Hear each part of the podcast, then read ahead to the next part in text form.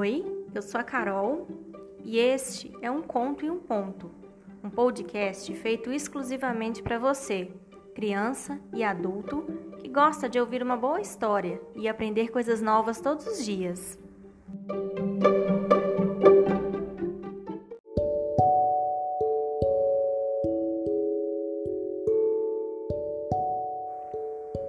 E a história que a gente vai ouvir hoje nos ensina uma coisa muito bacana.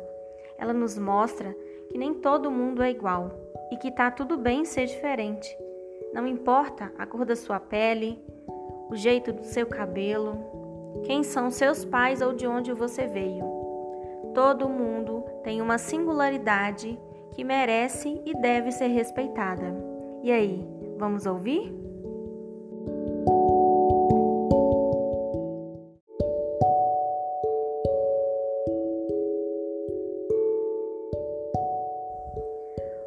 Cabelo da Menina, um livro de Fernanda Takai e ilustrado por Carolina Ina.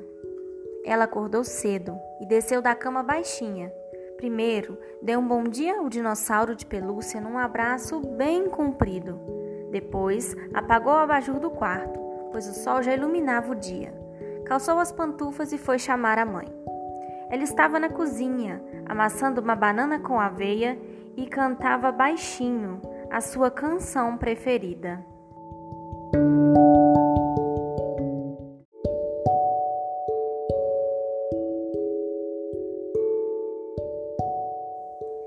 Mamãe deve estar feliz, ela pensou. Ei, já foi fazer xixi, fofinha? Uau, que legal meu cabelo desse jeito.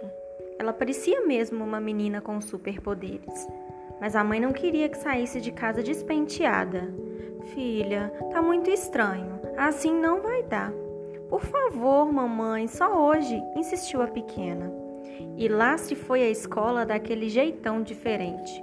No começo, a professora e os coleguinhas acharam engraçado aquele cabelo cheio de vírgulas, mas ela nem se importou. Quer dizer, sentiu-se sozinha na hora do lanche, mesmo que muita gente estivesse olhando para ela. De repente, Lembrou-se da canção que a mamãe sempre cantava. Sentiu uma mistura de arrepio com o coração quentinho, fechou os olhos e sorriu, pois sabia que no fundo a garotada ali no pátio tinha vontade de sair com a cabeleira malucona e os professores também. Alguns não podiam variar, tinham pouco cabelo ou os pais cortavam bem curtinho.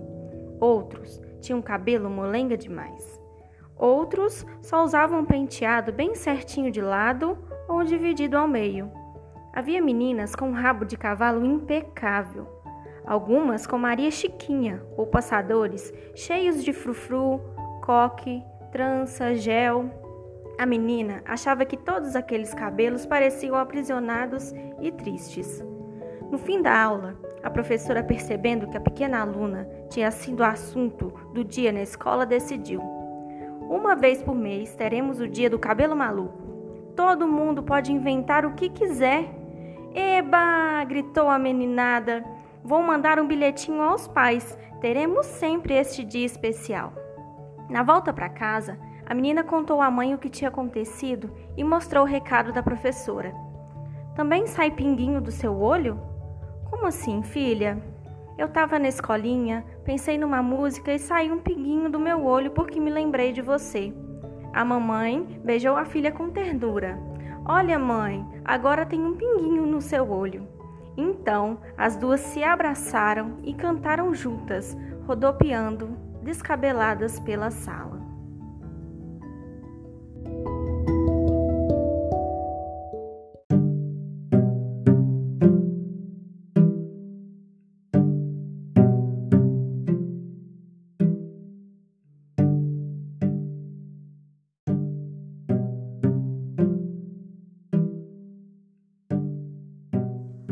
Nessa história a gente viu que ser diferente é o mesmo que ser único.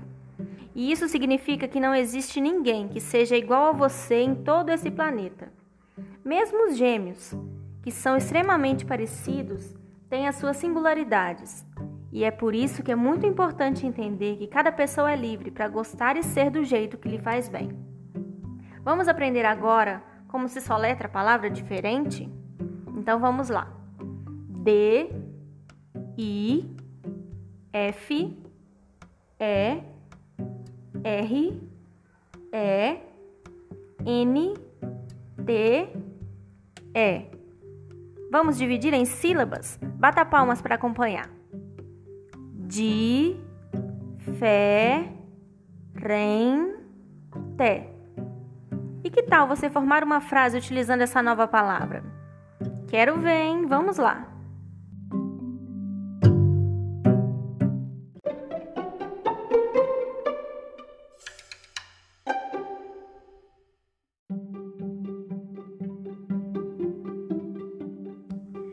A cada episódio do podcast Um Conto e um Ponto, vamos aprender uma coisa nova.